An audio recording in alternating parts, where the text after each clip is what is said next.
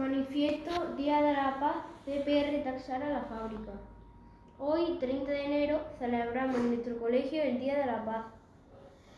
Este año más que nunca debemos recordar que hay muchas personas que no pueden disfrutar de una tranquilidad en su día a día por estar sumidas en una guerra entre países que les hace vivir con miedo de perder su propia vida o de sus seres más queridos. Vivir así es muy difícil y debemos ser conscientes de la suerte que tenemos de no estar cerca de esa guerra.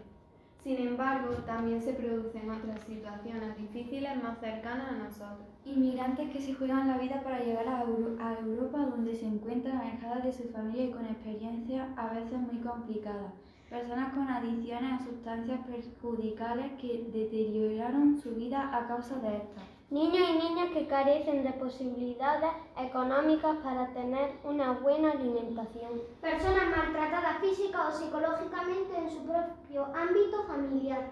Compañeros que son sometidos a acoso escolar por otros compañeros, no encuentran la manera de solucionarlo y les afecta mentalmente sumiéndolos en una gran tristeza, tristeza y angustia.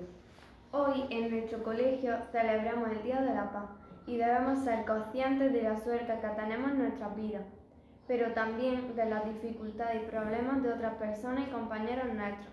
Desarrollar esta empatía es necesario para comprender y apoyar a quien lo necesita.